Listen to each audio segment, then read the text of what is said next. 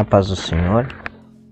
No dia de hoje eu gostaria de compartilhar com você Salmo de número 42, o verso 1 e 2 que diz: Assim como o servo brama pelas correntes das águas, assim suspira a minha alma por ti, ó Deus. A minha alma tem sede de Deus, do Deus vivo. Quando entrarei e me apresentarei ante a face de Deus? Esses versículos deste capítulo são bastante interessantes.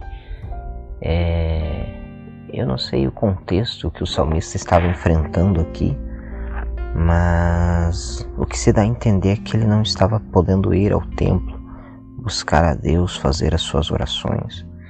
Não sei se o que impedia era a sua situação financeira, devido que, dependendo da região onde ele morasse, os custos de viagem seriam altos.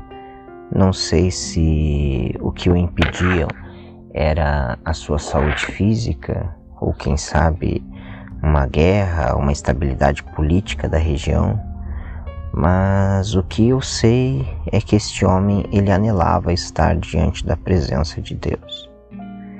E isso me faz pensar, me faz pensar qual é a sede que eu tenho de Deus, com que frequência eu sinto falta da presença de Deus na minha vida.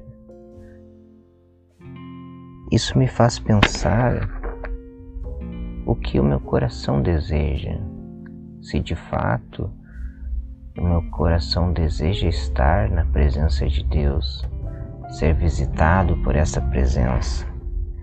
Isso me faz pensar quantas vezes do meu dia, quantos minutos do meu dia eu dedico a buscar esta presença, a saciar a sede da minha alma.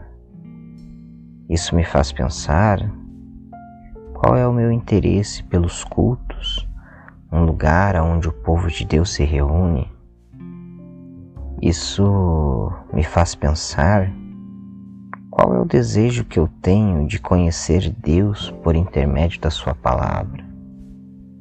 Estas coisas, elas mostram qual é a minha sede de Deus.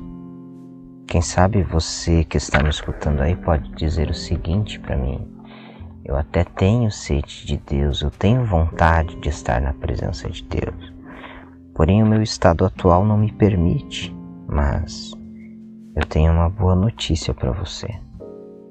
Se você, neste momento, dobrar o seu joelho ou simplesmente fechar os seus olhos e ter uma conversa sincera com Deus, Deus, ele pode saciar a sede da tua alma.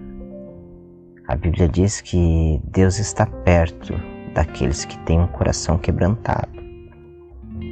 E no Evangelho de João, capítulo de número 7, versículo de número 38, Jesus Cristo, no último dia de festa, se coloca de pé e diz: Quem tem sede, venha a mim e beba.